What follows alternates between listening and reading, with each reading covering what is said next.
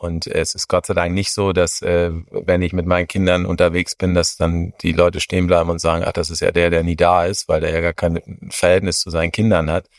Ähm, aber es ist natürlich schon so, dass unter der Woche, und da muss ich auch ganz, also da kann man nicht drum herum reden, ist an Christine, also meine Frau, schon in Anführungsstrichen ein bisschen alleinerziehend, ja, weil sie das äh, Daily Business da mit denen alleine äh, verhackstückt. Und am Wochenende ist für mich dann häufig die Herausforderung, erstmal da so rein zu assimilieren, ja, äh, möglichst nicht aufzufallen. Welcome to the jungle, jungle, jungle, to the jungle. Welcome to the jungle. Welcome to the jungle. Heute bei Welcome to the Jungle Dr. Kai Michael Schaper, geschäftsführender Partner Retail und Consumer Goods bei Horn and Company, eine der führenden Unternehmensberatungen mit Stammsitz in Düsseldorf. Wir sprechen heute über das Thema Consulting. Wie läuft eigentlich aktuell das Consulting-Business im Dachraum und darüber hinaus? Wir sprechen über das Thema Segeln, Boote und was so eine so eine Schiffsmannschaft äh, im Kontext mit Business und Teamführung zu tun hat. Und ich glaube, das wichtigste Thema weil wir wissen das und ich weiß das selber aus meiner Zeit als Consultant, das Thema Vereinbarkeit von Familie und Beruf. Die Leute sind viel unterwegs und haben Kinder und Frau.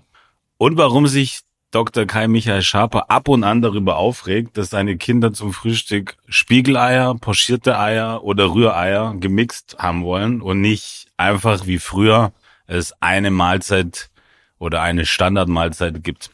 Welcome Dr. Kai Michael Schaper. Bodo, danke dir. Ähm, ja, Kai Michael Schaper ist mein Name. Bin äh, jetzt äh, auf dem besten Weg, wie ich neulich von meiner Mutter erfahren habe, dass ich jetzt nicht mehr ganz so jung sei, ähm, auf die 50, wobei sich das ja ein bisschen schwierig anhört. Ich bin 47 Jahre. Äh, freue mich extrem hier zu sein. Vielen Dank für die Einladung. Äh, warum? Weil auf der einen Seite ist sicherlich ein interessantes Thema, auf der anderen Seite für mich ein Anlass, in meine Heimatstadt zu kommen, nach Hamburg. Und äh, als ich eben vom Flughafen herfuhr und an der Alster vorbei, ähm, dachte ich, meine Güte, wie konnte ich bloß so blöd sein, nach München zu ziehen? Ähm, aber das ist inzwischen auch schon zehn Jahre her. Wenn man meint, äh, die Zeit verfliegt da extrem. Ja, bin äh, äh, seit geraumer Zeit in der Unternehmensberatung und äh, lebe privat, wie gesagt, in München, drei Kinder. Und äh, ja, eigentlich äh, macht ist das so, was mich auf der Papierform von der Papierform her auszeichnet. Bin inzwischen seit ja knapp 20 Jahren in der Beratung und äh, bin gespannt, was die nächsten Minuten hier so bringen. Wahrscheinlich eher Stunden, ja. Also ich freue mich auch, ich wiederhole es nochmal. Sehr, sehr cool, dass du da bist. Also Original Hamburger Jung. Erzähl genau. doch mal kurz so ein bisschen, wie du aufgewachsen bist hier. Was hat man da so gemacht? Ja, ja in Hamburg ist es ja die erste große Frage. Ist man Alster, Team Alster oder Team, Team Elbe? Ich äh, bin an der Alster aufgewachsen, ähm, dort auch zur Schule gegangen und äh, habe dann relativ früh klassisch mit Tennis und Hockey angefangen. Hatte ein unglaublich gutes Spielverständnis schon im jungen Alter. Im Hockey war nur leider viel zu langsam. Und dementsprechend musste ich mir dann irgendwie so mit 12, 13 mal überlegen, wie das alles so weitergeht und hatte das Glück, dass mein Papi mich zum Segeln gebracht hat, weil er früher selber sehr erfolgreich auch gesegelt ist und dann habe ich damit angefangen und habe das dann eigentlich so als Kernsportart in meinem Leben gemacht. Habe dann Abi gemacht und dann natürlich klar auch hanseatisch geprägt erstmal was Vernünftiges, eine Banklehre. Und äh, hier in der Hamburger Innenstadt bin ich dann kurz nach meinem Abitur morgens um 8 Uhr habe ich dann meinen Dienst am Schalter angetreten. Das ging dann so bis ich äh, zwei Jahre war ich dann so knappe 20, weil ich nicht zum Bund musste damals noch. Dann habe ich angefangen zu studieren. Im Ausland war ich viel. Ähm, im erst in New York, dann in Frankreich, äh, dann während meines Studiums im Auslandssemester in Argentinien und in Neuseeland. Und dann bin ich äh, nach meiner Promotion, so mit knappen 30 war es, glaube ich, genau, habe ich in der Beratung angefangen. Aber Hamburg ist ganz klar, ist immer noch äh, so die Keimzelle meines Daseins und gerade wenn es um den Beruf äh, oder den Begriff Heimat geht, ähm, ist das trotz, wie gesagt, zehn Jahren in München, äh, denkt man hier sofort, das ist, man ist da verwurzelt. Heutzutage ist es natürlich aus dem Süden heraus, dieses Heimatgefühl kann ich dann nur noch über ein HSV darstellen. Und äh, werde da immer dran erinnert, wenn ich äh, mit meinen Jungs am Wochenende Fußball gucke und äh, sie auch immer noch mit Stolz den Fischerhut Nils äh, durch München tragen oder im HSV-Trikot zum Hockeytraining gehen, dann weiß ich, ich habe es geschafft, dass sie zumindest noch einen Bezug den Norden haben. Willst du irgendwann wieder zurückziehen? Ähm, klar, möchte ich natürlich schon, nur ich weiß, dass äh, meine geliebte Ehefrau damit ein Thema hat und äh, deswegen kokettiere ich immer und sage, wenn ich nochmal zurückziehe, dann wahrscheinlich mit einer anderen Familie. Aber äh, das wollen wir hier natürlich nicht weiter vertiefen. Ähm, insofern gehe ich mal davon aus, dass es schwer wird, wieder hier hochzuziehen, ja. Sag äh, bei den Stationen in, während deines Studiums, Neuseeland, Argentinien, New York, da war jetzt eine ganze Menge dabei. Welche Stadt bzw. welches Land hat dich in dieser Studienzeit am meisten geprägt? Ich glaube, es waren ganz unterschiedliche Eindrücke oder unterschiedliche Motive auch irgendwo hinzugehen. In Neuseeland habe ich damals gewählt. Wir hatten so an der Uni so einen Pool an Auslandsunis und ich hatte mich frisch von meiner Freundin getrennt oder ehrlich gesagt sie von mir und deswegen wollte ich so weit weg, wie es nur geht. Und äh, das war dann relativ schnell die viel die Wahl auf Neuseeland. Fairerweise muss man dazu sagen, auch wegen der Segelei äh, weil Segeln in Neuseeland ja einen ganz anderen Stellenwert hat als hier. Argentinien hat mich fasziniert, nach Südamerika mal zu kommen und dort in, in Buenos Aires einfach meine Zeit zu verbringen und das ist ja so ein bisschen äh, Südamerika Light, ja, immer sehr stark mit dem spanischen Einfluss und äh, so bis wahrscheinlich die europäische Stadt Südamerikas war eine super Zeit, um da ähm, viel rumzureisen, ähm, auch einfach wirklich mal weit weg zu sein. Und äh, New York war dann so ein bisschen dieses Gefühl, so man will sich selbst beweisen. Ja, das war vorm Studium noch, nach meiner Banklehre und ich wollte mal raus aus diesem ganzen Hamburger Muff in Anführungsstrichen und weg von meinen Eltern und dachte so, wo gehst du mal hin, um es dir zu zeigen, dass du ein geiler Typ bist. Ja? Und das war dann so, war ein gutes halbes Jahr in New York. Da kamen dann meine Eltern allerdings auf die Idee, vor allen Dingen mein Papi, als er immer, oder meine Eltern, als sie die Kreditkartenabrechnungen bekam, dass das Studium vielleicht nicht dort stattfinden sollte, sondern eher so ein bisschen wieder europäischer ausgerichtet. Ja. Okay, ja, spannend. Sag, und Banklehre, wie war das? Ich meine, da musst du ja, da bist ja nicht der Boss, was du heute bist, ja, und, und grüßt von oben, sondern da fängst du ja wirklich unten an. Ähm das war definitiv so, ja. Es war, ähm, ich habe Abi gemacht, Ende Juni, und nach dem Abi geht man ja doch mit einem relativ großen Selbstbewusstsein durch die Weltgeschichte und denkt sich so, jetzt habe ich eigentlich alles in meinem Leben erreicht. Ähm, und dann habe ich am 1. August äh, morgens um 8 Uhr meine Banklehre begonnen und, und wie du richtig sagst, war man da jetzt ja, sage ich mal, als Auszubildender relativ weit unten in der Nahrungskette. Und äh, ich kam dann da so an und dann erstmal am Schalter und dann im Zahlungsverkehr und ist eine gute Geschichte.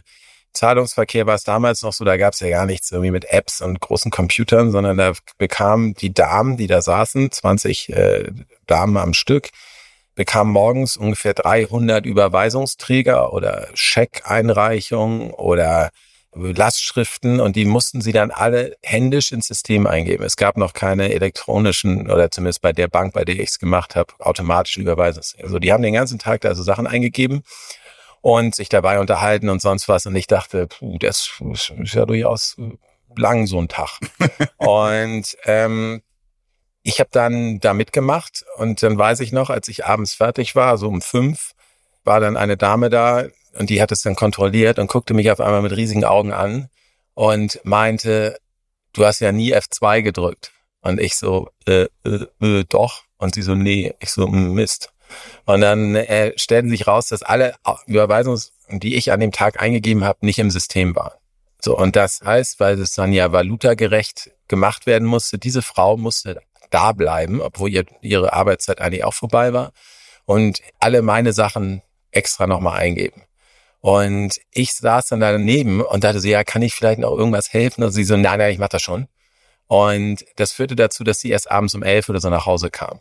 Und das ist so ein, so ein dieser Learnings, was ich heutzutage mache, seitdem, wenn ich eine E-Mail verschicke mit dem Anhang, ich mache jedes Mal den Anhang nochmal auf. Weil ich so denke, ey, nachher ist mir irgendwas durchgerutscht. Weil es war mir so unglaublich peinlich in dem Moment. Ja, ich habe da am nächsten Tag auch Kuchen mitgebracht und Blumen und mich tausendmal entschuldigt. Ähm, aber das sind so, äh, wenn du da so der in der Nahrungskette, wie gesagt, wirklich als Azubi rumläufst, äh, dachte ich so, okay, verdammt nochmal, da musst du echt mehr drauf achten, dass dir sowas nicht passiert. Aber es gab natürlich auch Momente, als ich in die Krediteabteilung kam, war Herr Hasenfuß, damals meinte dann zu mir, Herr Schaber, Sie müssen ja gar nicht viel wissen.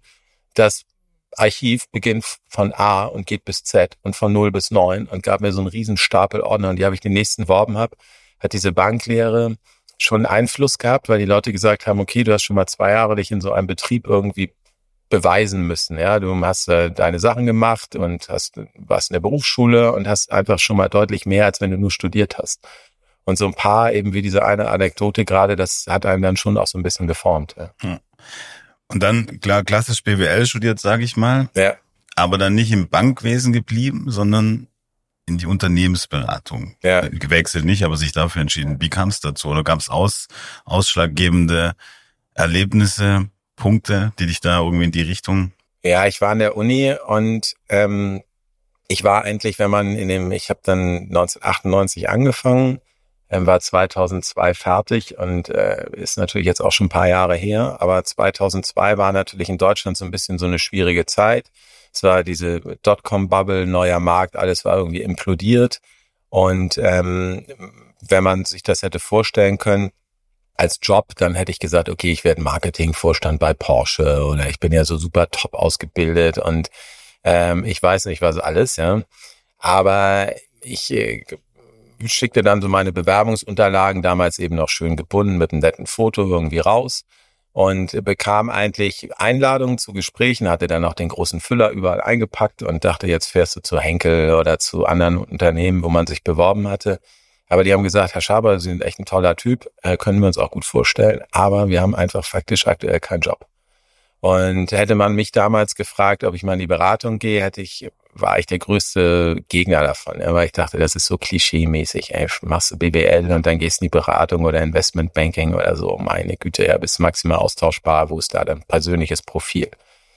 Weil ich aber natürlich total überzeugt war von mir, ähm, habe ich gesagt, okay, wie kriege ich es irgendwie hin, einigermaßen jetzt aus dieser wirtschaftlichen Flaute rauszukommen und äh, bin dann auf meinen äh, damaligen Professor für Marketing und Unternehmensführung, hieß es bei uns an der Uni, zugegangen und meinte, ob er nicht irgendwie Verwendung für mich hätte, äh, wie ich noch so ein bisschen mein Studium verlängern könnte im Rahmen einer Promotion. Und ähm, er meinte dann, ja, ja, vielleicht schon, könnte ja ganz gut passen. Und so bin ich dann am Lehrstuhl geblieben und habe äh, drei Jahre lang äh, promoviert.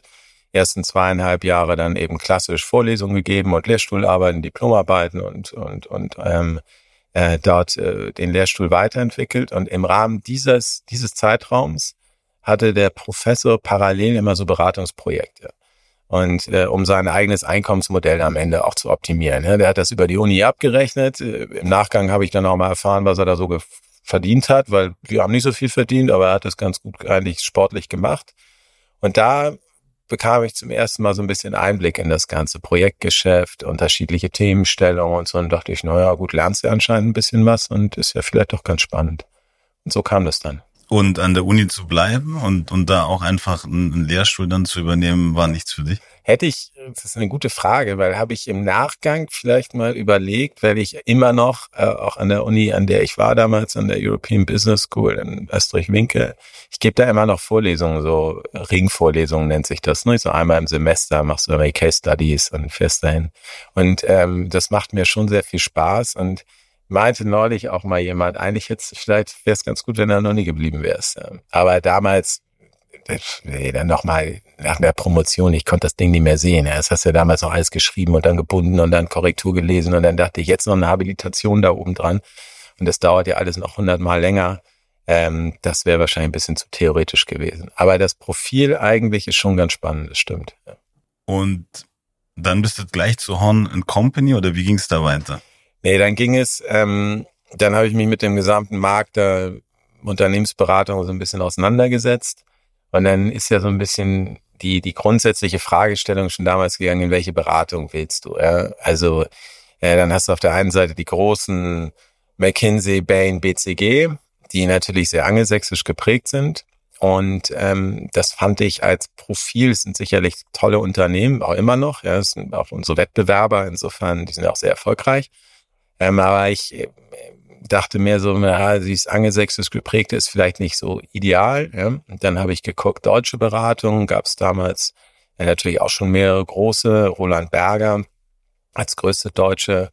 Ähm, und dann gab's Dröge und Komp. Ähm, und äh, das war damals nach Roland Berger die zweitgrößte Beratung mit deutschen Ursprung aus Düsseldorf.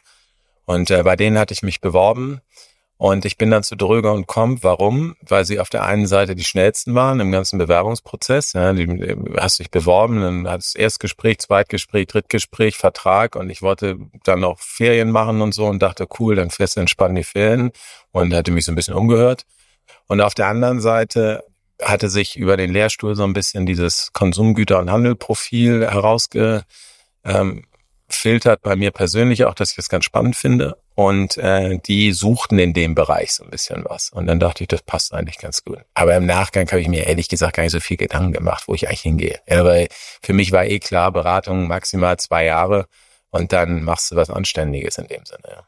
Jetzt bist du wie lange da in der Beratung? ja, knapp 20. Ja. Also man hat dann ja immer so Etappen gehabt. Ja, ich am Anfang gesagt, maximal zwei Jahre. Dann nach zwei Jahren dachte ich, naja, eigentlich hast du gerade erst angefangen. Dann äh, ähm, kommen wir vielleicht noch, äh, bin ich zu Horn gewechselt. Ähm, dann habe ich mir gesagt, okay, machst du das nochmal mit? Ähm, dann dachte ich mir, okay, bis zum ersten Kind. Ja, dann äh, kam das erste Kind, dann merkte ich so, ja gut, jetzt ist das Kind noch so klein, das merkt eh nicht, ob du zu Hause bist, ja. Und äh, naja, irgendwann bist du so in der Mühle drin und hast das alles irgendwie drumherum so ein bisschen organisiert oder gemeinsam dann auch mit meiner Frau organisiert. Und ähm, einer der Faktoren, sage ich immer, warum meine Frau und ich auch noch zusammen sind, ist, weil ich nie zu Hause bin oder sehr selten zu Hause bin. Ne? Und insofern ähm, hat sich das dann so ergeben. Ja ganz spannendes Thema auch gerade für, für unsere Zuhörerinnen und Zuhörer, die vielleicht auch in die Richtung Beratung gehen. Es ist ein, du beschreibst es ja schon, du bist nicht viel zu Hause. Kannst du uns mal so einen Abriss vielleicht für so, so eine typische Woche geben? Ich glaube, das ist ähm, hängt so ein bisschen unterschiedlich davon ab, wo du dich in der Beratung befindest. Äh, das Beratungsgeschäft hat sich äh, schon verändert in den letzten Jahren. Das ist definitiv so. Auf der einen Seite ist da natürlich Corona zu nennen, auf der anderen Seite auch ein bisschen die Themenstellung, die äh, inzwischen aktueller geworden sind. Grundsätzlich ist es, glaube ich, so, dass wir natürlich lebt Beratung davon, dass du beim Kunden bist. das ist, du kannst keine Themen glaubhaft beim Kunden abliefern, den Kunden beraten, äh, wenn du nicht auch vor Ort Präsenz hast. Dieses klassische, so wie ich es früher hatte, du nimmst montags morgens den ersten Flug oder den ersten Zug oder fährst mit dem Auto irgendwo hin und bist donnerstags abends erst wieder zurück. Das ist nicht mehr unbedingt 100 Prozent aktuell, ja, weil auch viele Kunden gar nicht mehr möchten, dass du so viel vor Ort bist. Ja, weil natürlich sorgst du ja auch für Unruhe, wenn da ständig irgendwelche äh, Jungs und Mädels rumlaufen und irgendwie Fragen stellen. So. Ähm, aber auf der anderen Seite, und das ist auch äh, das Thema, was uns gerade aktuell sehr stark umtreibt, du musst auch vor Ort sein, um äh, erfolgreich zu sein. Nicht nur im Projekt, sondern dann ja auch in, in, in deinem eigenen Geschäft. Ja, du musst beim Kunden äh, eine Rolle entwickeln, dass er dir vertraut und das kriegst du nur über Kontakt hin, das kriegst du über Austausch hin und dafür musst du genauso wie wir jetzt hier an einem Tisch sitzen und das kannst du nicht, indem du auf den Bildschirm guckst und dann sagst, ja, okay, tschüss, danke, ich muss jetzt in einen anderen Call. Ja. Es ist beeindruckend, wie schnell sich die Beratung damals angepasst hat. Ich weiß, 2020, als es dann losging, ich hätte nie gedacht, äh, dass man Projekte zum Beispiel rein digital pitchen kann. Ich äh, bin damals ja zurückgekommen zu Horn, kommen wir vielleicht noch drauf und, und, und dachte dann so, als das losging, ach du meine Güte, ja, was ist denn hier los? Ähm, wir werden nie wieder ein Projekt irgendwo gewinnen oder überhaupt einen neuen Kunden kommen. Und das hat sich dann schon sehr schnell irgendwie die ganze Branche darauf eingestellt, auch die Kunden darauf eingestellt. Aber es ist heutzutage eben schon so, dass auch die jüngeren Kollegen fast kaum noch vier Tage vor Ort beim Kunden sind. Ja, das ist, ähm, sondern du dann häufig Workshops hast oder Interviewtermine oder irgendwie gemeinsame Sessions, die organisierst. Und wir geben so als interne, sage ich mal, Leitplanken vor, dass man so acht bis zehn Tage mindestens in der, im, im Monat mit dem Kunden irgendwie interagieren soll. Ja. Ist auch häufig so, wenn zum Beispiel Kunden gar nicht möchten, dass man so viel da ist oder auch die selber sagen, wir sind gar nicht so viel da, dass wir unsere Kollegen dann an unseren Bürostandorten zusammenziehen oder wenn der Kunde in Bremerhaven sitzt, dass wir dann sagen, okay, wir mieten uns in Bremen Shared Service Office, wo dann die, die Kollegen sich zusammen ähm, setzen, damit aber auch einfach dieser Teamgedanke und der Austausch äh, da in dem Sinne gefördert wird. So, und bei mir ist es natürlich so, ich bin dann für mehrere Projekte, mehrere Kunden zuständig und deswegen bin ich dann schon relativ viel unterwegs, einfach weil auf der einen Seite, wenn die Kunden sagen, wir vertrauen dem Sharper und Horn da irgendwie ein Thema an, dann wollen sie den natürlich auch irgendwann mal sehen. Ja. Auf der anderen Seite willst du ja auch den, den Kollegen irgendwie mit denen gemeinsam an Ergebnissen arbeiten. Insofern ist da schon viel Reisetätigkeit damit verbunden. Werbung. Hey, kommt dir das bekannt vor? Du brauchst ASAP die wichtigsten Agentur-KPIs, willst über den Stand laufender Projekte berichten oder in die Budgetplanung für das nächste Jahr einsteigen? Aber die Daten lassen sich nicht einfach so leicht zusammentragen. Alle Infos liegen verteilt auf diversen Tools, komplett unübersichtlich. Der maximale Pain. Mit der smarten Agentursoftware von Avery wäre das nicht passiert. Avery ist Marktführer im Dachraum und wird von über 2500 Agenturen genutzt. Steuere auch du deinen Agentur-Workflow zentral in einer Software. Vom Angebot über die Projektplanung bis zur sauberen Abrechnung und dem Controlling. Avery hat für jede Agentur das passende Tool, von groß bis klein, von Full Service bis Influencer Marketing. Jetzt kostenlos testen auf avery mit doppel-i.io slash podcast. Den Link findest du wie immer auch in den Shownotes. Agentursoftware von Avery. Werbung Ende. Also dadurch, dass wir uns ja auch kennen, ich glaube, wir haben uns jetzt im letzten halben Jahr öfters am Flughafen zufällig ja. irgendwie getroffen, als ich meine, wir wohnen, glaube ich, zwei Kilometer auseinander, Luftlinie. Ja. Ähm, und, und sind ja auch befreundet. Trotzdem mal jetzt da rein, ja. Was motiviert dich denn da jeden Morgen irgendwie am Montag um 6 Uhr ja, geschniegelt und, und mit voller Energie Richtung Flughafen. Wir wissen es ja, das ja. ja auch schon erzählt, dann Split Düsseldorf zurück, ja. ja, ja. Kurzer Abstecher, vielleicht wieder in München, dann Kapstadt und wieder Split und wherever. Wie, woher nimmst du die Energie, das einfach auch durchzustehen? Weil das ist ja eine belastende, das ist ein belastender Job. Ich glaube, ich glaube, das ist, äh, sind zwei Aspekte. Auf der einen Seite merkt man das ja manchmal gar nicht so selbst, weil du es gar nicht hinterfragst. Ne? Äh, ich merke das nur häufig dahingehend, wenn man es dann anderen erzählt, wie so eine Woche aussieht oder wenn du freitagsabends dann auch mal müde bist oder so ein bisschen geschlaucht oder so, ja, dann gucken dich ja häufig Freunde an oder wer auch immer und sagen, meine Güte, ey, du hast ja auch echt eine Macke. Ja? Wenn du es selbst so absprudelst, dann ist es einfach eine Aneinanderreihung. Ja?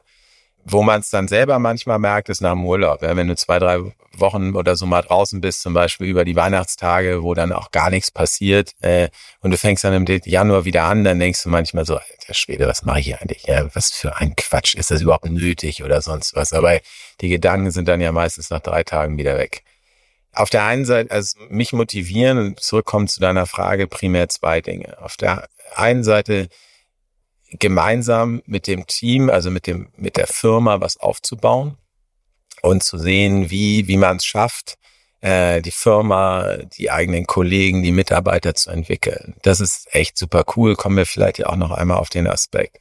Und auf der anderen Seite ähm, hatten wir heute Morgen auch in, in, äh, in unserem Münchner Büro eine Diskussion. Du, du musst in der Beratung ganz häufig hörst du Nein. Ja, du machst einen Projektvorschlag, du bist bei einer Ausschreibung äh, und du hörst viel häufiger, dass du ein Projekt nicht kriegst oder der Kunde sagt, nö, brauchen wir nicht oder die Ausschreibung haben sie leider nicht gewonnen. Das ist auf der einen Seite diese Frustrationstoleranz, die du irgendwo brauchst in dem Job.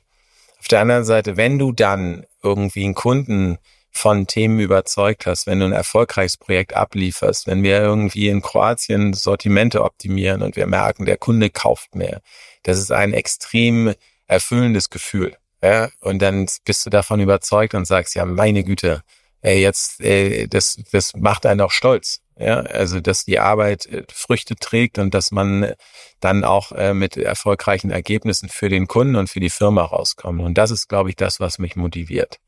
Aber insbesondere eben auch dieser Aspekt, gemeinsam mit mit der Firma etwas aufzubauen. Und äh, das ist dann schon auch das, was einen antreibt. Aber es ist jetzt auch nicht so, dass ich jeden Montagmorgen aufstehe und sage, ja, wie cool ist das denn, eine neue Woche beginnt und Gott sei Dank bin ich jetzt bis Donnerstag weg oder sowas. Ja.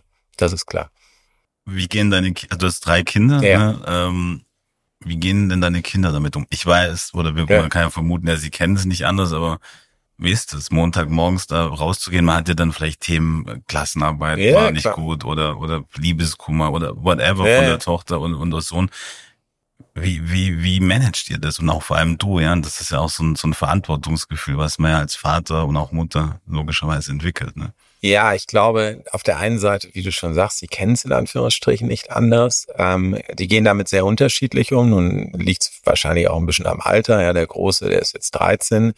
Äh, der fängt, glaube ich, an, ganz froh zu sein, wenn ich manchmal nicht da bin, weil ähm, ich bei uns zu Hause äh, für, äh, für Latein insbesondere zuständig bin. Und insofern da ist er ganz froh, wenn, wenn ich, glaube ich, weniger nachfrage. Der Mittlere mit seinen neun und die Kleine mit sechs, die haben da andere Zugänge, ja. Die Kleine ist natürlich traurig, weil sie dann sagt, ja, Papi, wo bist du denn und wann kommst du wieder und sowas alles, ja. Und für die Kinder ist es zum Teil etwas äh, komplex manchmal nachzuvollziehen, wo man immer ist. Die fragen dann, wo bist du? Und wir telefonieren äh, zum Teil morgens manchmal oder abends auf jeden Fall. Und ähm, aber es ist schon so, dass man sich dann auch fairerweise am Wochenende natürlich schon mehr Zeit nehmen muss äh, und intensiver dann auch mit den Kindern äh, die Zeit zu verbringen. Ja. Und äh, das versuche ich auch und das habe ich von Anfang an gemacht. Und es ist Gott sei Dank nicht so, dass äh, wenn ich mit meinen Kindern unterwegs bin, dass dann die Leute stehen bleiben und sagen, ach, das ist ja der, der nie da ist, weil der ja gar kein Verhältnis zu seinen Kindern hat. Ähm, aber es ist natürlich schon so, dass unter der Woche, und da muss ich auch ganz, also da kann man nicht drum herum reden, ist an Christine, also meine Frau, schon in Anführungsstrichen ein bisschen alleinerziehend, ja, weil sie das äh, Daily Business da mit denen alleine äh, verhackstückt. Und am Wochenende ist für mich dann häufig die Herausforderung, erstmal da so rein zu assimilieren, ja, äh, möglichst nicht aufzufallen, um dann ab da, äh, Samstagmittag irgendwie was äh, selber mal zu sagen, in Anführungsstrichen. Ja. Aber nein, es ist schon eine große Herausforderung. Gott sei Dank gibt's ja heutzutage Kommunikationsmittel und, und, und mit, mit, mit Handys und allem möglichen und FaceTime oder WhatsApp und sowas, wo man dann auch schon unter der Woche häufiger mal jetzt auch mit dem Großen, die beiden Kleinen haben noch kein Handy, aber mit dem Großen mal so kommuniziert. Aber es ist, äh, ist definitiv eine Herausforderung und äh, bedarf dann auch wiederum gewisser Themen, für die man steht. Ja, ich mache das ganze Thema am Wochenende mit Sport und dann mit Hockey oder Tennis und sonst was allem und äh, gehe mit dem Großen zusammenlaufen und äh, dann haben wir Fußball und, und sowas alles, so was unsere Themen sind und wo man dann auch in Anführungsstrichen viel Austausch hat. Und natürlich auch Beziehungen dadurch einfach Ja, logischerweise klar. aufbaut. Ja. Ja. Ja. Um, um so ein bisschen auch, ja, so ein bisschen dich dazu kitzeln, wenn wir, was war deine größte Niederlage im Leben? Du kommst, also vielleicht kurz, ja, wir, ihr werdet den Keim ja dann auch sehen, wir machen einen, einen Videopodcast, aber steht da wie ein Baum, ja, ähm, Ja. für, würde man nicht sehen, dass du Richtung 50 gehst, kleines Kompliment, aber also es wirkt ja so, da kann kein Sturm dich irgendwie so aus der aus, Ja, aus dem. Hafen ziehen, ne? Ja, doch. Also ähm, ich glaube, es sind unterschiedliche Aspekte. Ja, ähm, und da muss man wahrscheinlich selbst auch immer für sich das wieder so ein bisschen differenzieren. Ähm, eine meiner größten Niederlagen, ähm, äh, wenn man da von Niederlagen sagen kann, aber man so Schicksalsschläge war sicherlich oder der größte. Mein Vater ist letztes Jahr verstorben und äh, wir waren über über Weihnachten in der Schweiz, ähm, weil wir da familienbedingt die Möglichkeit haben, in in Ferienwohnung zu fahren und haben dann da den, äh, die Winter- oder die Weihnachtstage verbracht und kamen alle zurück und hatten alle Corona. Also wir wir fünf saßen zu Hause sozusagen im, äh, in Corona-Quarantäne und meine Eltern hier in Hamburg und mein Vater ist dann sehr plötzlich und sehr kurzfristig verstorben. Und es war dann so, dass ich morgens erfuhr, dass äh, Papi im Krankenhaus ist und äh, und und am Abend ist er verstorben und ich hatte keine Möglichkeit nach Hamburg zu kommen, weil ich eben Corona hatte und ähm, äh, das dann alles in dem Sinne nur am Telefon in Anführungsstrichen mit den Ärzten und bin meine, mit meiner Mutter und meiner Schwester mitzuerleben und in, in Anführungsstrichen auch dann weitreichende Entscheidungen in Anführungsstrichen über Leben und Tod zu treffen. Äh, das ist, glaube ich, das, was mich in der Situation gar nicht so tangiert hat, äh, dahingehend, dass ich der Tragweite bewusst war, weil man dann ja einfach nur agiert. Aber was ich im Verlauf des Jahres oder auch wenn ich jedes Mal jetzt hier nach Hamburg komme, schon gemerkt hat, das ist so ein Schicksalsschlag gewesen, äh, der, richtig reingeschlagen hat, ja. Und dem man auch fairerweise äh, von seiner Tragweite erst gar nicht so begreift. So, das ist das auf der persönlichen Ebene. Wir sind ansonsten wahnsinnig gesegnet. Wir haben drei gesunde äh, Kinder. Wir, äh, an Christins Mutter, meiner Mutter geht's gut. Das ist alles in Anführungsstrichen wirklich in, in sehr guten Terms. Insofern war das schon so nicht eine Niederlage, sondern einfach Schicksal. Ja. Ähm, Niederlagen, ich habe ja gesagt, ich habe ja früher ambitioniert gesegelt. Da denkst du dann, du gewinnst die Scheißregatta und dann machst du irgendwelche Fehler und äh, äh, ärgerst dich dann wahnsinnig, aber Gott sei Dank bist du dann ja selbst wieder so motiviert, dass du dann weitermachst und, und da gab's schon auch ein paar Themen, der, wenn du irgendwie die Chance hast, deutscher Meister zu werden oder die Chance hast, irgendwie eine große Regatta zu gewinnen, womit du dann auch klarkommen musst. Und das ist auch so ein bisschen äh, wie, wie in der Beratung, du verlierst viel häufiger beim Segeln, als dass du gewinnst. Ja? Und du kannst dich beim Segeln ganz toll über deine ganzen eigenen Fehler unterhalten, weil du eben viel mehr Fehler machst, als richtige Entscheidungen triffst. Und da gab es eben auch so ein paar Sachen. So und beruflich gibt's natürlich auch Niederlagen, wo du eine große Ausschreibung hast oder wo du persönlich Entscheidungen triffst, die du vielleicht mit einem gewissen Abstand anders triffst. Aber da sind wir ja Gott sei Dank auch so gestrickt äh, oder von der Persönlichkeit, dass man dann vermeintlich immer was draus lernt. Ja. Nochmal vielleicht zurück auch äh, zu dem Schicksalsschlag. Und, ja. ähm, wie würdest du dein Verhältnis heute einem, zu deinem Vater beschreiben? Ja, man, man merkt ja, dass äh, selbst wenn man in der Jugend versucht, sich möglichst weit vom eigenen Elternhaus abzukoppeln, weil ja alles fürchterlich spießig, langweilig, äh, traditionell, konservativ, sonst was alles ist, dass natürlich so viel gar nicht so schlecht war im Nachgang, respektive äh, du ja viele Verhaltensweisen, Charakterzüge selbst übernimmst, ja, ohne dass du es mitbekommst. Und äh, wenn ich mich jetzt manchmal zu Hause erlebe, dann sehe ich meine Eltern wie im Schatten hinter mir stehen, ja, und ich bringe genau die gleichen Sprüche meinen Kindern gegenüber und denke so, Gott, das wolltest du ja eigentlich nie sagen, ja. Es geht wahrscheinlich vielen so. Dazu muss man aber auch sagen, mein Papi zum Beispiel, der ist im, im zweiten, der vor dem Zweiten Weltkrieg geboren worden. Ja, der war so, als er so alt war wie mein Großer jetzt, also 13, da, da war Deutschland mitten im Weltkrieg. Ja, der, der hat dieses ganze Thema irgendwie Fürsorge, Nächstenliebe, um Kinder kümmern oder sonst was, alles ganz anders erlebt. Ja, nämlich einfach faktisch gar nicht. Ja. Und äh, der hat sich dann, äh, ist nach der zehnten Klasse, glaube ich, von der Schule abgegangen, hat keine Ausbildung gehabt, keine, kein Studium, nix.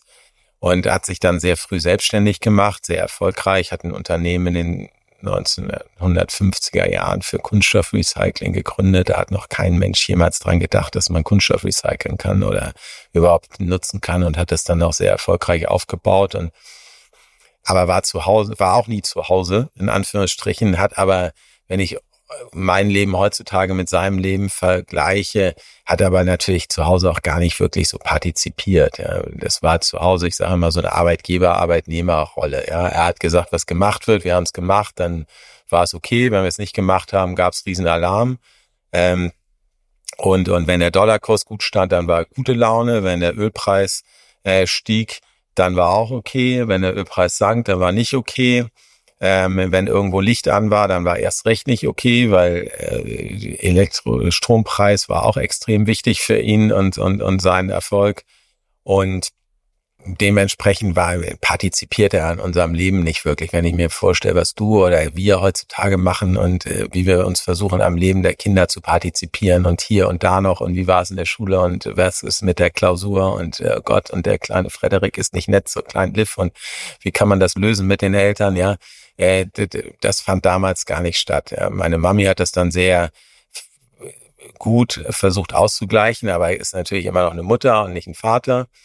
Und da hatte ich dann das Glück, dass ich über die Segelei schon einen gewissen Zugang zu ihm fand und eigentlich auch zum ersten Mal im Leben eine gewisse Akzeptanz oder wir auf Augenhöhe miteinander gesprochen haben, ja, weil er irgendwann merkte, dass ich das ein bisschen auch verstehe und er weiß ich noch, irgendwann fragte er bei einer Regatta, als wir auf dem Boot waren, ja, was würdest du denn machen? Und das war das erste Mal im Leben, da war ich so 15 oder 16, dass er so meinte, na, was willst du denn machen? Ich war völlig überfordert. Ja, ich so, ja, ich würde da links, ja, machen wir das mal.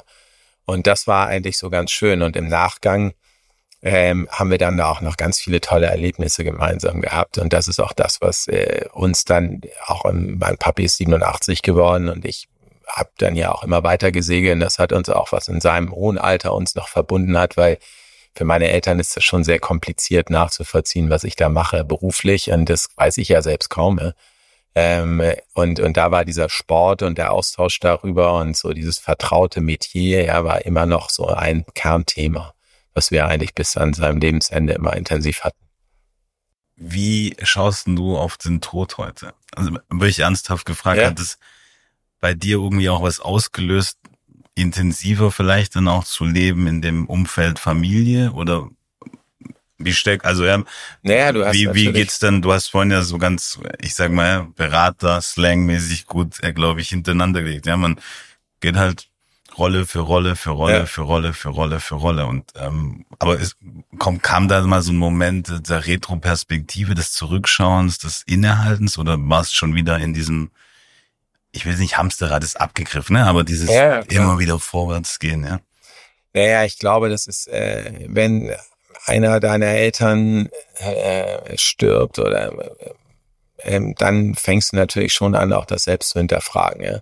Abgesehen davon, dass ich dann natürlich, äh, wie du richtig sagst, ganz technokratisch rangegangen bin und meinte, oh Gott, ey, wir müssen jetzt mal aufpassen mit Testament und Erbschaftssteuer und haben wir das überhaupt alles in irgendeiner Weise unter Kontrolle, was da auf einen zukäme für einen von uns, ja sagst du dir natürlich schon so ein bisschen, und auch wenn das abgedroschen klingt, äh, wenn du mal irgendwo alleine sitzt, so, so ein bisschen was bleibt von einem und äh, wie kann man vermeintlich ähm, einen gewissen, eine gewisse Nachhaltigkeit auch über einen selbst hinaus irgendwie, ja, hinterlassen, ja. Und äh, für mich war das, was ich schon meinte, so der erste wirklich große Schicksalsschlag, wo du eben so eine Endgültigkeit hast. Und ähm, wir sprechen, meine Frau und ich haben da schon dann auch häufiger drüber uns unterhalten. Ähm, dazu muss man sagen, an Christins Vater ist vor gut zehn Jahren schon verstorben, auch nach längerer Krankheit und da konnte man sich darauf vorbereiten.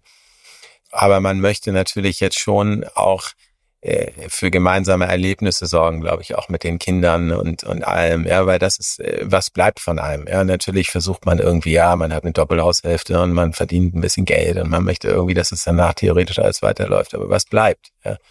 Und das, äh, was bleibt, sind dann wahrscheinlich schon viele gemeinsame Erinnerungen, gewisse äh, Lebens, vermeintliche Lebensweisheiten oder ähnliches. Und da, äh, das macht man ja nicht bewusst, aber ähm, da versuchen wir schon als Familie und auch an Christine macht da ganz tolle Sachen mit den Kindern, dass sie später auf eine Kindheit zurückgucken können, die nicht nur wahnsinnig behütet und in irgendeiner Bubble irgendwo im Süden von München stattfindet, sondern dass man eben viele Gemeinsamkeiten und, und Dinge hat, die einen prägen. Weil meine Eltern haben auch immer gesagt und auch insbesondere mein Vater, was kannst du deinen Kindern mitgeben? Ja, du kannst natürlich irgendwie versuchen, dass irgendwie äh, theoretisch irgendwas übrig bleibt, aber eine gute Ausbildung und gute Manieren.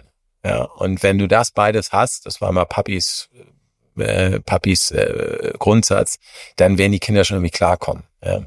Und das endet bei mir immer drin, dass ich ständig sage, nimm mal bitte den Arm hoch und sag bitte Danke und sag Hallo, ich bin der oder ich bin die. Aber eben auch dieses Ausbildungsthema ist für mich ein ganz essentielles, dass man das den Kindern mitgibt. Und dann geht's nur über gemeinsame Erlebnisse und, und, und Dinge. Und das äh, hinterfrage ich schon seitdem stärker. Das ist so, ja. Und, und hast du da schon Erkenntnisse oder hat das irgendwas, wie soll ich sagen, ne? Also intensiv, ja. Ich, das ist eigentlich das yeah. Wort, um, um was yeah. es mir da geht, ja. Hast du da irgendwie jetzt so, atmest tiefer, sag ich mal, ja, und schmeckt's Bier besser oder ja, nimmst es den, den ähm, Für einen selbst weiß ich das nicht unbedingt, ja. Also da, ähm, äh, ich glaube, was ich schon manchmal versuche, aber da bin ich selbst auch noch im Findungsprozess, gebe ich ganz offen zu, ja, ähm, dass man sowas mal macht. Ja, man ist, ich bin viel zu rational manchmal, ja, und äh, äh, überlege immer, ja, wenn du das jetzt machst, ist das denn eigentlich sinnvoll oder äh, sollte man das jetzt nicht lieber anders machen oder sowas oder so einfach mal dieses bei fünf Grade sein lassen. Ja, das können wir ganz toll manch im Urlaub und sowas, ja, aber äh, ich, ich, ich bin sehr diszipliniert, das nervt auch manchmal meine Frau, ja, und dann sage ich mir, naja, Gott, ey, morgen, äh, montags ist ein wichtiges Meeting, ja, trinkst du jetzt sonntags noch Alkohol, in Anführungsstrichen, nee, vielleicht nicht, lässt das lieber und sowas. So ein bisschen dieses, ja, ein bisschen entspannter sein. Das, das kommt sicherlich schon und bin ich wahrscheinlich schon als vor fünf Jahren, aber ich bin da manchmal, das, da bin ich auch von mir selbst genervt. Gebe ich ganz offen zu. Ja. meine, das, was du, dein, du bist halt, du brauchst eine Disziplin, um überhaupt, glaube ich, sowas durchzu, so durchzumarschieren, wie du marschierst, ja. Ähm, und das dann nicht ablegen zu können, ist, glaube ich, dann, oder nur punktuell ist, glaube ich, auch relativ normal, ja, und macht dich ja auch so dann zu so einem tollen Freund und Menschen auch, der du bist. Jetzt haben wir viel über, ja, dieses Marschieren gesprochen, Funktionieren, Disziplin. Hast du Inseln? Ja, klar. Also, ähm, oder was heißt klar? Also man, man braucht sicherlich äh, gewisse Bereiche, in denen man auch äh, entspannen kann oder wo man auch den Kopf ausmachen kann. Ja. Das ist das berühmte dritte, vierte Bier freitags abends, ja, wo man dann sagt, ach, wie geil ist das denn? Ja, nach dem zweiten denkt man, man ist unbesiegbar. Und am vierten denkt man, wow, Mist, das ist schon elf, ich muss jetzt ins Bett, weil ich dafür müde bin, ja. Aber ähm, Nein, das ist äh, auf der einen Seite klar, ist es die Familie, wobei Familie ist ja nicht entspannend, ja, sondern Familie ist auch anstrengend, aber es ist einfach eine andere Art der Anstrengung. Ja. Das heißt, äh, das ist dann schon irgendwie eine Herausforderung. Das ist dann, sage ich mal, eher eine steinige Insel, ja, aber es ist eine Insel. Dann habe ich die Segelei, die dem, was du wahrscheinlich meinst, am ehesten kommt. Äh, und äh, da bin ich auch an Christine sehr dankbar, dass sie einem das ermöglicht, ja, weil Segeln ist aufwendig. Ja, dann nimmst du da ein blödes Boot, fährst irgendwo hin, bist dann drei, vier, fünf Tage weg. Ähm, aber es gibt nichts, es gibt nichts Entspannenderes, in Anführungsstrichen, aber nicht Entspannenderes, sondern Befreienderes oder Kopfreinigenderes, als wenn du einen Tag irgendwo segelst, eine Regatta. Ja, du fährst morgens raus, du segelst, sieben, acht Stunden und du denkst den ganzen Tag original an nichts. Du denkst nicht an deine Familie, das kann man jetzt hinterfragen, ist gut oder schlecht, du denkst nicht an deinen Job, ja? aber du bist einfach voll in der Sache drin. Und das ist äh, sicherlich die größte Insel, die das angeht. So. Und dann musst du in deinem, in, in deinem Wochenrhythmus brauchst du natürlich auch irgendwie Inseln, ja? dass du sagst, du kannst nicht von montags morgens bis freitags, das kann keiner von uns, sondern dann musst du morgens mal aufstehen, gehst mal laufen oder liest abends noch mal was oder hörst zum Einschlafen irgendeinen Podcast oder sowas, dass du und eine junge Kollegin, die jetzt bei uns ist, die ist 30, die hat einen etwas anderen Angang zu dem Ganzen natürlich und die hat mir jetzt nahegebracht, dass es so Meditationspodcasts bei Spotify gibt. Und damit habe ich jetzt angefangen.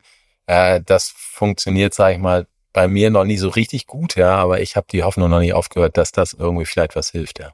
Hört sich auf jeden Fall nach der, der richtigen Insel an. Ja.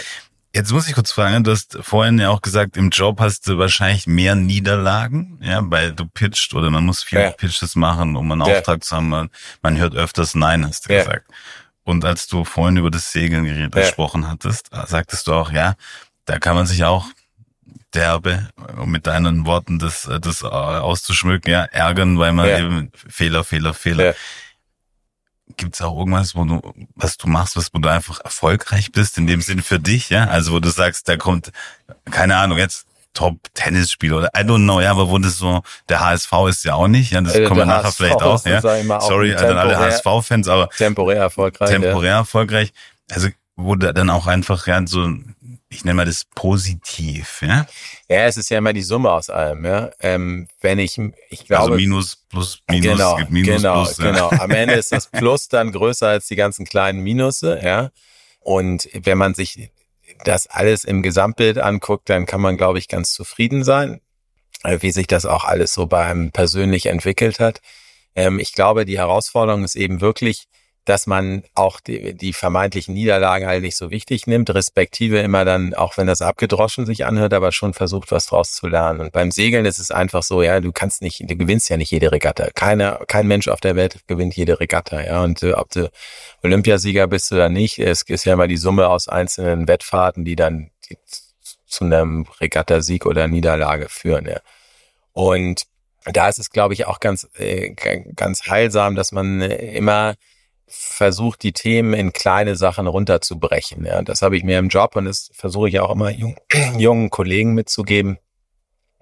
Versucht nicht, ein Projekt am ersten Tag fertigzustellen, sondern versucht euch wirklich kleine Pakete zu nehmen und diese Pakete immer abzu abzuarbeiten und, und ein realistisches Pensum. Und dann ist es eben, dann sagst du, okay, ich weiß nicht was, ich habe diese Woche das abgeschlossen und das kann dann ja auch schon Erfolg sein. Ja, und das ist auch für einen selbst wichtig, dass man nicht jede Woche frustriert nach Hause geht und sagt, oh, man hat jetzt irgendwie drei Absagen bekommen und keine Zusage, war eine Scheißwoche.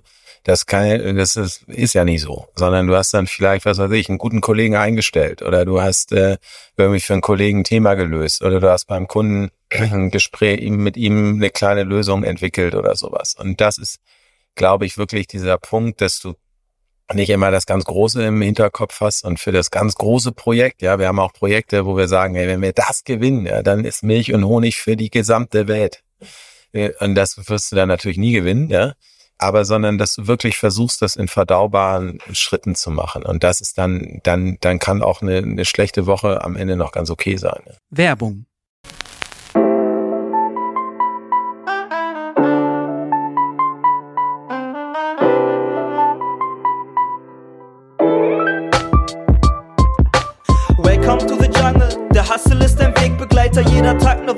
Sprosse auf der Karriereleiter. Lerne weiter, Hürden kennen, doch bleib niemals stehen und komm zu uns. Erzähl uns doch von deinen Problemen. Keep it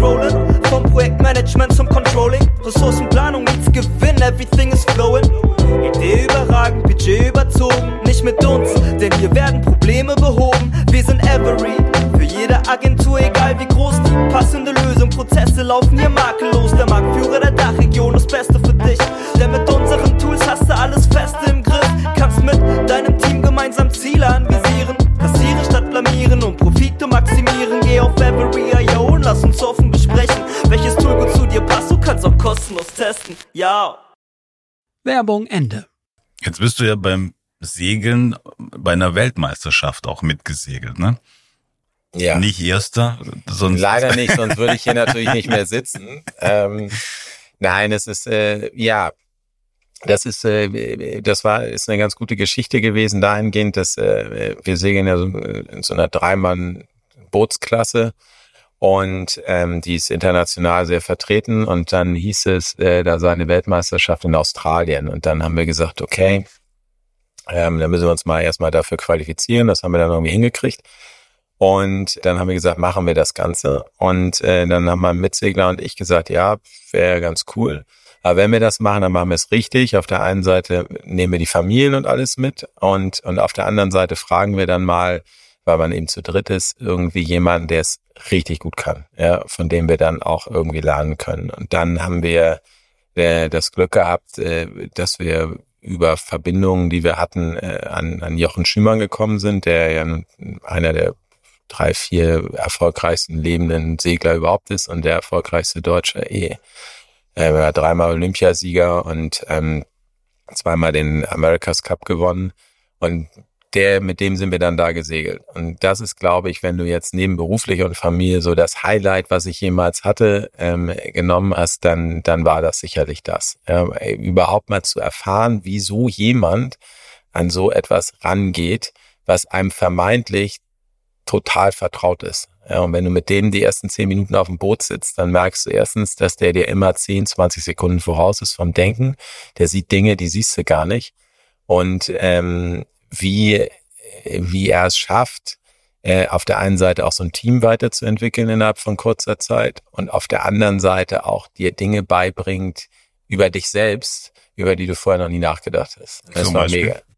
Ja, zum Beispiel Selbstvertrauen, ja, oder ähm, Situationen einzuschätzen und an seine eigenen Dinge zu glauben. Also ich war da Steuermann auf dem Kahn und ähm, äh, er meinte, ich habe ich hab eine Schwäche, ich zuck zurück. Ja, also er meinte immer, man merkt, wenn es dann an Tonnen, das muss man sich ja vorstellen, dann sind das 10 Meter Schiffe und dann kommen an so einer Tonne irgendwie 20 Schiffe auf einmal an und dann gibt's natürlich Vorfahrtsregeln und alles, aber ähm, es ist trotzdem so, du musst dann auch durchziehen. Ja, und er meinte, die Leute wissen bei dir, du ziehst nicht durch. Und ich so, nee, natürlich ziehe ich durch, ich, ich bin der Riesendurchzieher. und dann sagten er so, nee, nee, das, das glaubt man dir nicht. Du bist zu nett. Ja, du musst einfach, äh, du musst dann kompromissloser segeln. Und dann habe ich gedacht, ach du Scheiße, hat er recht, ja, hat er am Ende recht. Oder er sagte eben ganz viele Themen, äh, über die man noch nie so nachgedacht hat, wie man in ein in einen Flow kommt, wie man sich auf eine Sache einlässt, ja, dass man eben beispielsweise, was mich da auch geprägt hat, ähm, der Mensch hat ungefähr 250 Entscheidungen, die er am Tag kognitiv durchdenken kann. Und diese 250 Entscheidungen musst du ja auf die Sachen fokussieren, die die dich weiterbringen. Und bei einer Regatta ist es eben nicht, was du frühstückst morgen. Und deswegen hat er gesagt, okay, jeder Tag muss gleich ablaufen. Ja, wir treffen uns morgens zur gleichen Zeit zum Frühstück. Jeder frühstückt jeden Morgen das Gleiche. Wir gehen zur gleichen Zeit in den Club, wir holen zur gleichen Zeit das Taxi, damit wir überhaupt erst Entscheidungen treffen, wenn es um die Segelei geht. Weil unter körperlicher Anstrengung geht die Anzahl der Entscheidungen runter auf 180. Und das heißt, von diesen 180 dürfen wir die ersten erst im Hafen irgendwie aufwenden, wenn es um die Segelwahl geht oder um, um, um Wetterkunde oder sowas alles. Und das sind so Punkte, wo ich manchmal denke, in diesen Flow zu kommen, ist total cool, weil du dann merkst, an Tag drei, du beschäftigst dich mit ganz vielen anderen Dingen gar nicht mehr. Du bist nur noch in dem Flow drin, du machst alles jeden Tag gleich und fängst wirklich erst an nachzudenken, wenn es dann um das geht, worum du da bist, nämlich um die Segelei. Oder eine andere Sache, total cool, fand ich am Anfang auch ein bisschen weird, kam vom Segeln und ähm, da hat's jeden Tag extrem viel Wind gehabt und äh, dann geht das auch aufs Material. Du musst aufpassen, dass hier nichts kaputt geht und deswegen musst du nach dem Segeln alles kontrollieren am Boot. Ja, ist ja irgendwas kaputt gebrochen, ist irgendwas verbogen oder sowas. Und dann haben wir abends, irgendwas, kommst um sechs in den Hafen, dann guckst du dir alles an und dann gehst du von Bord und dann kommst du am nächsten Morgen wieder und dann sagt er, ja, jetzt müssen wir uns nochmal alles angucken, ob irgendwas kaputt gegangen ist. Und ich so, hm? haben wir gestern Abend schon. Und er meinte, ja, aber du bist abends mental, körperlich völlig am Ende du willst nur noch vom Board runter. Das heißt, du guckst, aber du guckst nicht richtig. Ja? Und dann haben wir zum Teil morgens Dinge gefunden, die du abends übersehen hast, weil du einfach nicht mehr, nicht mehr richtig guckst. Und diese ganzen Sachen, das, da hat man wahnsinnig viel rausgezogen. Macht man es jetzt anders? Überschaubar? Natürlich nicht, ja.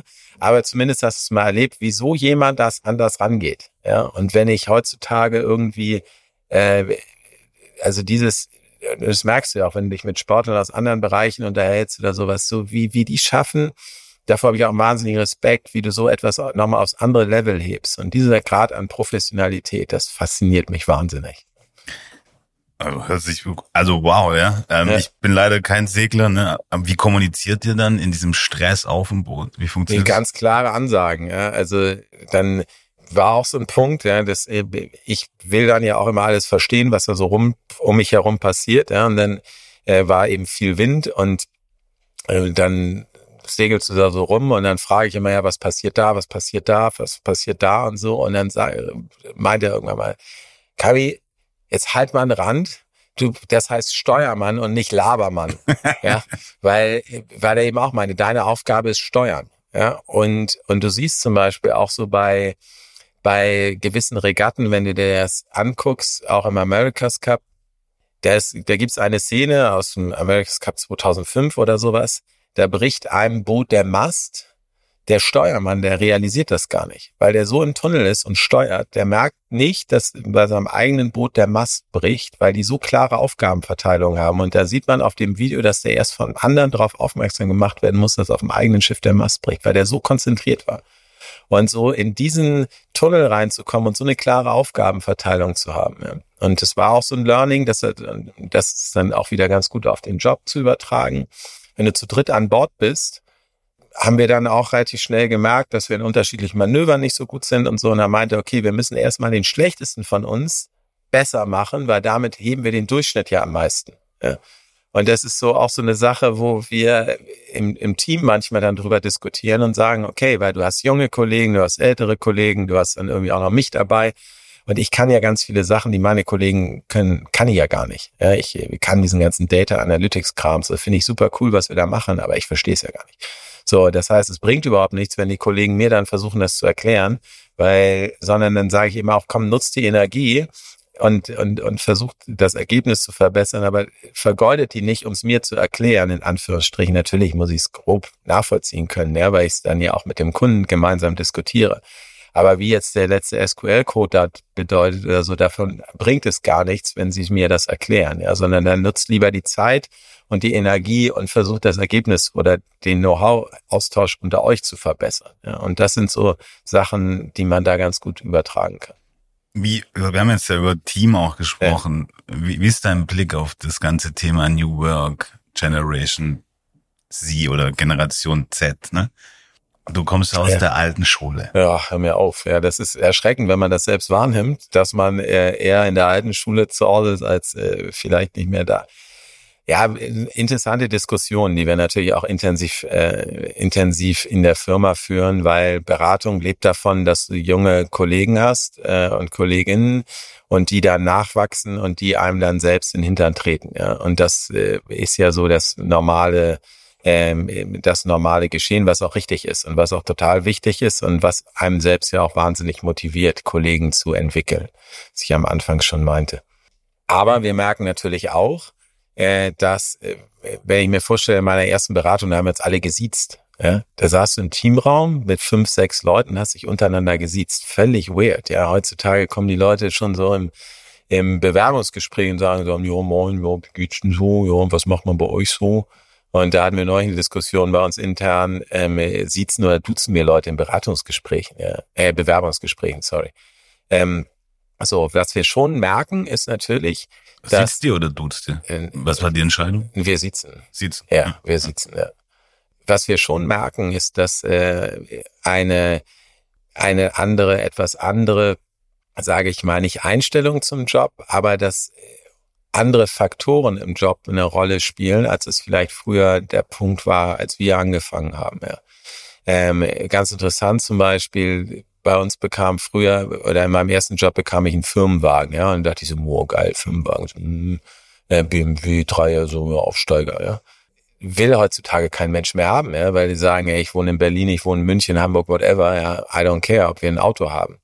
Da haben wir jetzt ein Mobilitätspaket bei uns, dass die Kollegen das nutzen können.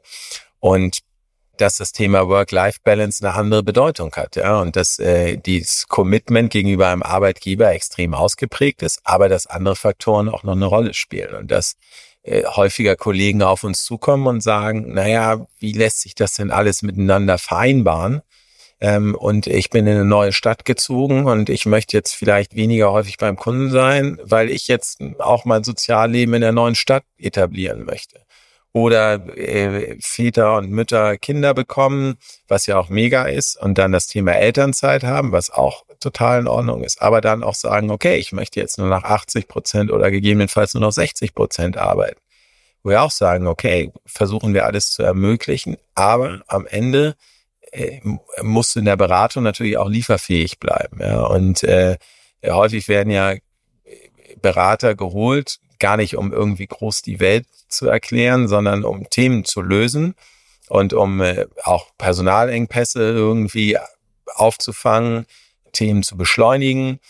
Und, und das äh, ist dann, steht nicht im Widerspruch manchmal, aber schon im gewissen, sage ich mal, Konflikt auch nicht, aber es gibt dann gewisse Herausforderungen. Und wir merken eben auch, dass unsere Fluktuation, die während Corona extrem gering war, ähm, hatten wir letztes Jahr so einen Aufholeffekt oder so einen Nachholeffekt ähm, und äh, merken eben auch, dass viele Kollegen gesagt haben, dann, das ist uns faktisch das Jobprofil mit weg sein, mit unterwegs sein, mit jetzt neue Lebensphase, Frau, Kind, was auch immer oder Mann, Kind, das ist uns, das kriegen wir nicht mehr unter einen Hut oder wir möchten es einfach faktisch nicht. Ja? Und da müssen, müssen wir uns auch auseinandersetzen.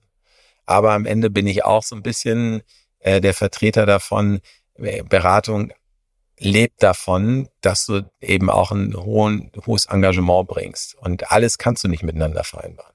Geht einfach nicht.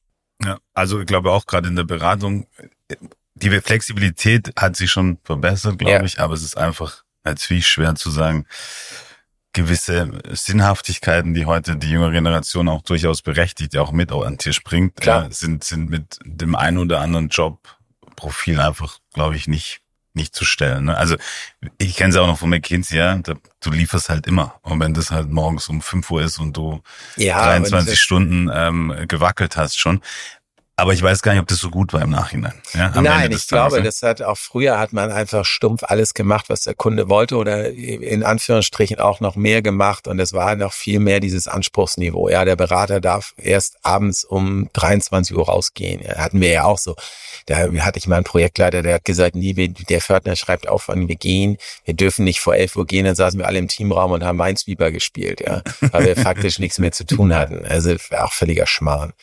Ja, es hat viel mit Kommunikation zu tun, aber auch der Kunde hat natürlich nur ein gewisses, äh, der hat Verständnis für Situationen, auch wenn wir, äh, wir hatten jetzt Fälle, wo Kollegen Sabbatical genommen haben, weil sie drei oder vier Jahre dabei sind. Und dann gehst du zum Kunden und sagst, hier, wir möchten gerne die Kollegin X oder den Kollegen Y austauschen. Ähm, und der möchte ein Sabbatical machen und das ist auch unser Anspruch als Arbeitgeber, dass wir das ermöglichen. Und dann sagt kein Kunde, nee, machen wir nicht, ja, oder so. Aber das kannst du auch immer nur bedingt machen. Ja, du kannst jetzt auch nicht beim gleichen Kunden von fünf Leuten drei austauschen, weil dann sagt er auch irgendwann, was ist denn das für ein Verein? Ja? Also das ist so, äh, das ist, wie gesagt, ich glaube, wir haben es aktuell ganz gut hinbekommen, aber wir merken auch, dass das ganze Thema Personal signifikant komplexer geworden ist als in der Vergangenheit. Das ist einfach so. Ja. nervt dich das? Manchmal schon, ja klar. Also wenn wir, wir haben jetzt auch, sag ich mal, wir sind in der Gesamtfirma jetzt 170 Personen und da sind einfach Personalthemen, klar, wenn du wächst und dann warst irgendwann warst du mal 30 und dann warst du 50, dann warst du 100 und du merkst ja auch, du musst deine eigenen Strukturen nachziehen und du wirst komplizierter und ähm, äh, du hast auch mal Pech, wenn du, haben wir da, glaube ich, eine, eine sehr gute Mischung aktuell. Und dann musst du viel aufwenden, um die auch beisammen zu halten. Ähm, und da machen wir auch viel als Firma, weil natürlich das ganze Thema Kultur in der Beratung ist auch nicht so einfach. Die Leute sind nie zusammen und dann versuchen wir schon über Family Events und Office Events und Firmen Events und sowas immer dieses Gemeinsame herauszustellen und denen zu zeigen, ja, ihr zeigt auch viel Engagement, aber wir versuchen das euch auch wertschätzend gegenüber dann zu kommunizieren. Wie würdest du deinen Führungsstil beschreiben? Ich glaube, was wir bei uns für eine Beratung eigentlich fast gar nicht oder sehr gering leben, ist Hierarchie. Und ich, für mich ist es zum Beispiel ein hierarchischer Führungsstil bringt gar nichts, ja, weil ich äh, das selber immer scheiße fand. Ähm, wenn es hieß, nee, ich ist aber Partner und was der sagt und dann irgendwie, ja, ich finde, man führt durch Erfahrung und man führt einfach dadurch, dass man gewisse Situationen schon häufiger durchlebt hatte als jüngere Kollegen, was ich am Anfang meinte. Ich kann fachlich, kann ich kaum führen, weil ich viele Dinge gar nicht kann, was die Kollegen können. Ähm, und was auch nicht mein Anspruch ist. Äh, Und, und ähm, dass ich überall sage, ja, das muss aber jetzt linksrum gemalt werden oder rechtsrum gerechnet werden, das ist nicht meine Aufgabe. Ich möchte gerne ein Coach für die Kollegen sein, dass äh, man gemeinsam äh, den Kunden und auch sich selbst weiterentwickelt. Und äh, das hat bisher, glaube ich, ganz okay funktioniert. Und äh, was man so als Feedback bekommt, es muss äh, allen in Anführungsstrichen schon auch gemeinsam Spaß machen.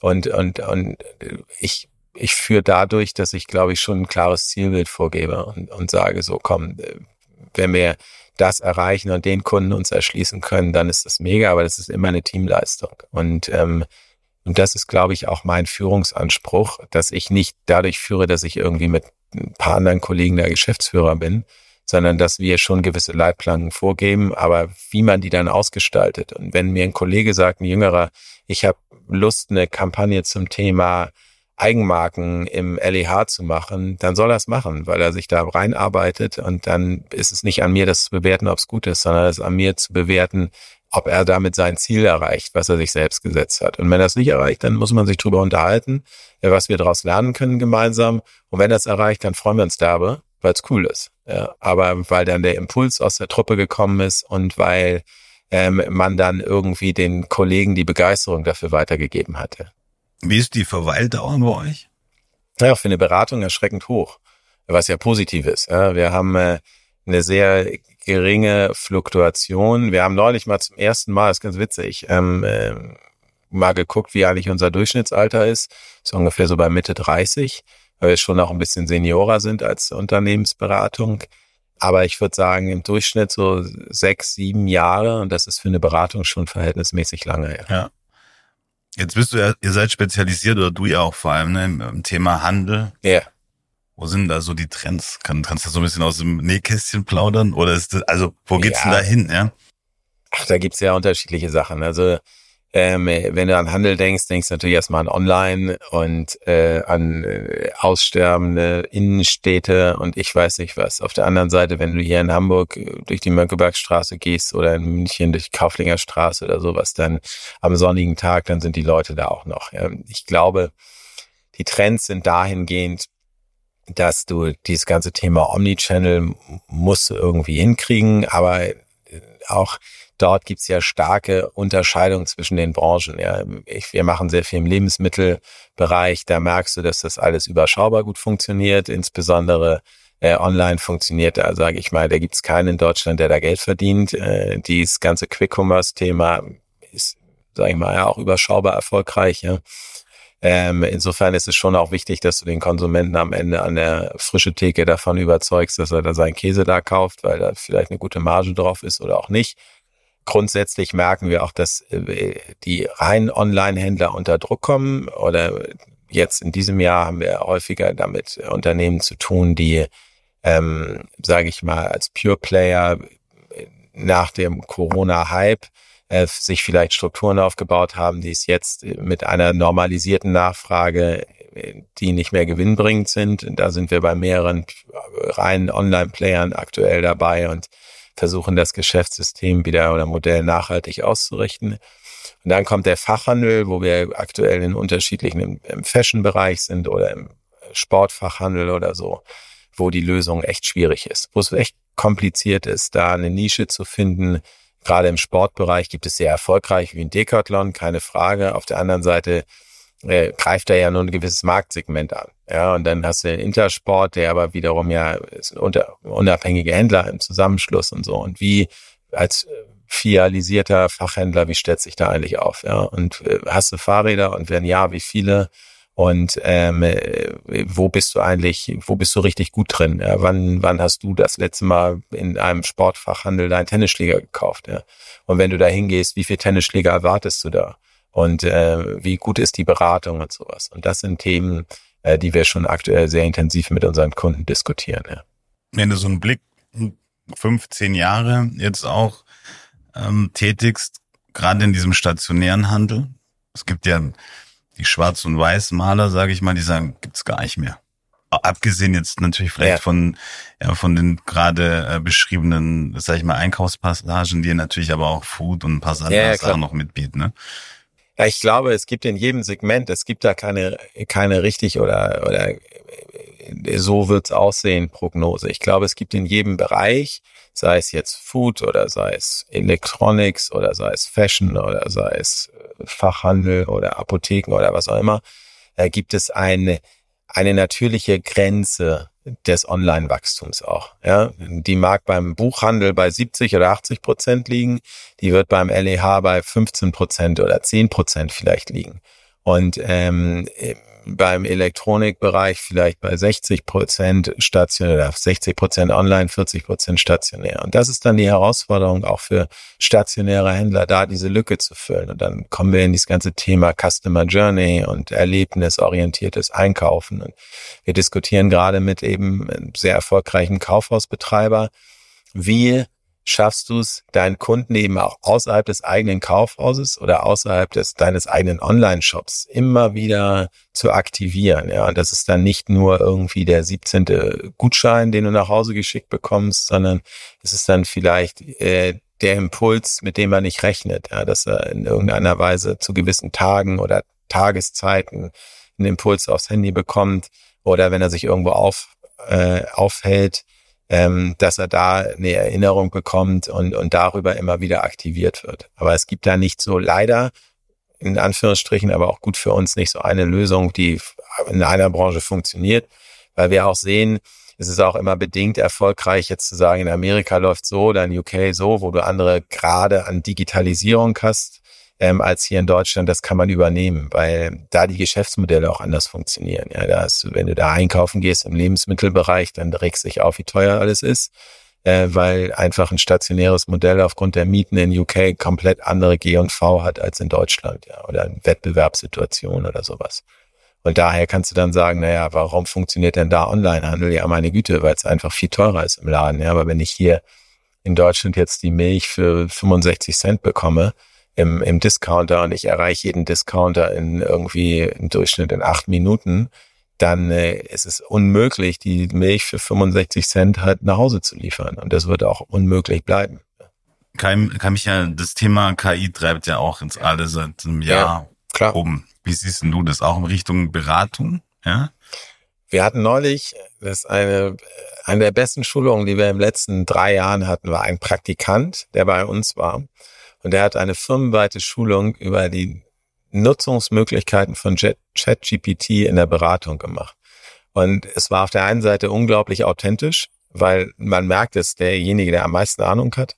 Auf der anderen Seite krass, wie viele Use Cases es da gab. Ja? Also von male mir ein Slide oder ein Chart mit den und den Inhalten und dann das ganze Thema Research und ähnlichem.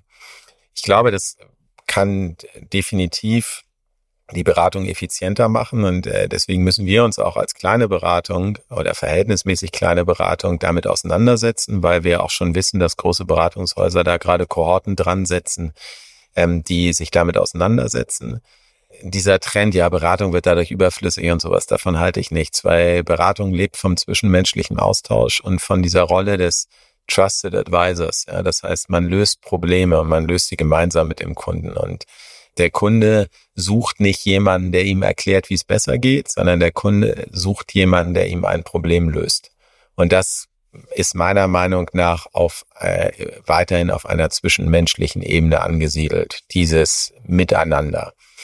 Nichtsdestotrotz völlig klar, wenn wir unsere Data Analytics Kollegen zeigen, wie schnell sie einen Code da schreiben können oder der in Anführungsstrichen geschrieben wird, ist das schon erschreckend zu sehen. Ja, also das setzt dann sicherlich auch einen Teil der Beratung und der Projektlieferung unter Druck. Das ist definitiv so. Und dadurch wird sich auch das Beratungsgeschäft bestimmt verändern. Aber genauso wie Corona, sage ich mal, das Arbeitsmodell verändert hat, wird das sicherlich das Erarbeitungsmodell verändern. Da bin ich 100 Prozent überzeugt.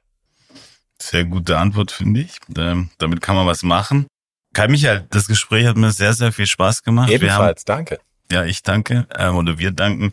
Traditionell bei uns empfiehlt immer der aktuelle Podcast-Gast einen ja, zukünftigen, der spannend wäre zu, zu hören oder ja, deine Empfehlung.